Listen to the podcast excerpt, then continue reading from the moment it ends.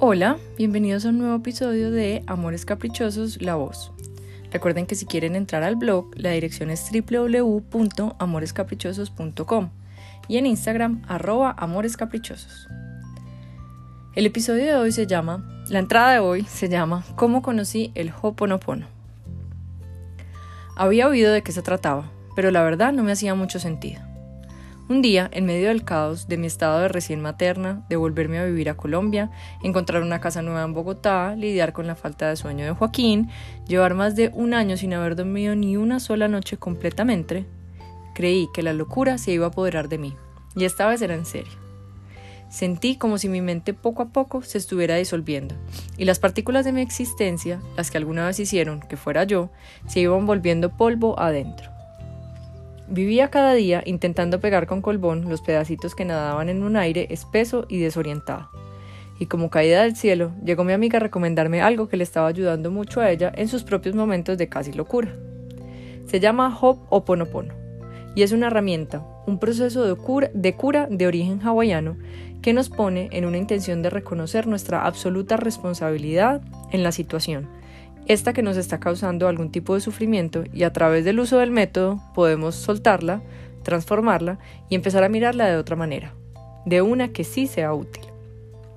Las cuatro palabras o frases que se usan tienen una profundidad que no alcanzarás a explicar en esta entrada, pero siempre podrás saber más acerca del tema. Hay un libro que me gustó mucho que se llama Ho'oponopono, el ebook. Se inicia diciendo la siguiente frase: Espíritu Santo, por favor, limpia en mí lo que sea que esté contribuyendo con esta situación. Y se, se especifica cuál es la situación. En mi caso, era que mi vida se estuviera sintiendo al revés, que me sintiera tan perdida y que Joaquín no durmiera. Tiene poco sentido, ¿verdad? ¿Dónde está mi responsabilidad en que Joaquín no duerma? Pues bien, aquí está la clave. Mi responsabilidad no está en que duerma o que no duerma, sino en la manera como yo hago que esta situación sea mi única realidad de modo que me paro en el banquillo de víctima y siento que mi vida ha perdido todo el control debido a esta situación abrumadora. Mi responsabilidad está en que parada desde ahí no logro ver otras opciones, ni pedir ayuda, ni descansar cuando puedo hacerlo, porque lo único que veo es el caos, la oscuridad. En el momento en que le pido al Espíritu Santo, es decir, a esa divinidad que habita dentro de ti, que sabe lo que es real y lo que no, que es mi verdadera esencia de luz y que me acompaña para recordarme el camino de vuelta al amor, le pido que me ayude a limpiar ese estado y ese lugar de víctima. Reconozco que eso es lo que contribuye con la situación y obstaculiza la solución. Esta es la parte más difícil. Una vez logrado, lo que sigue es pan comido. Las siguientes palabras al decirlas me los estoy diciendo a mí misma. Lo siento mucho. Lo siento porque al ponerme en una situación, en esta situación estoy parada desde mi oscuridad y no puedo estar alineada con la luz que realmente soy y con ese lugar de potencialidad infinita al que siempre puedo acceder. Perdóname. Me perdono a mí misma por haberme puesto en esta situación de sufrimiento. Te amo. Me amo y amo también ese pedazo de mí que es humano y oscuro y que de alguna manera le cuesta trabajo retornar al amor. Gracias. Gracias porque a partir de esta situación que me estaba causando sufrimiento es que puedo reconocer lo que debo sanar y puedo seguir avanzando en mi proceso de evolución espiritual. Mi proceso de evolución ha tenido una palabra que lo ha acompañado desde siempre y es víctima.